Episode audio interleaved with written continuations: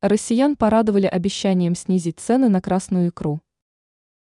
Вполне вероятно, что в нынешнем году многим россиянам станут по карману такие традиционные украшения к новогоднему столу, как горбуша и красная икра. По крайней мере, Росрыболовство обещает снизить цены на данную продукцию. Ведомство объясняет возможное удешевление хорошими объемами добычи рыбы и удачной лососевой путиной в стране. Именно оба этих фактора создают предпосылки для снижения цен на горбушу и красную икру, сообщает РИА Новости со ссылкой на руководителя Росрыболовства Илью Шестакова. Кстати, он заметил, что у рыбаков цена уже снизилась где-то в полтора раза. По данным чиновника, в настоящее время рыбы в России действительно много, посему есть надежда на то, что ритейлеры понизят свои цены.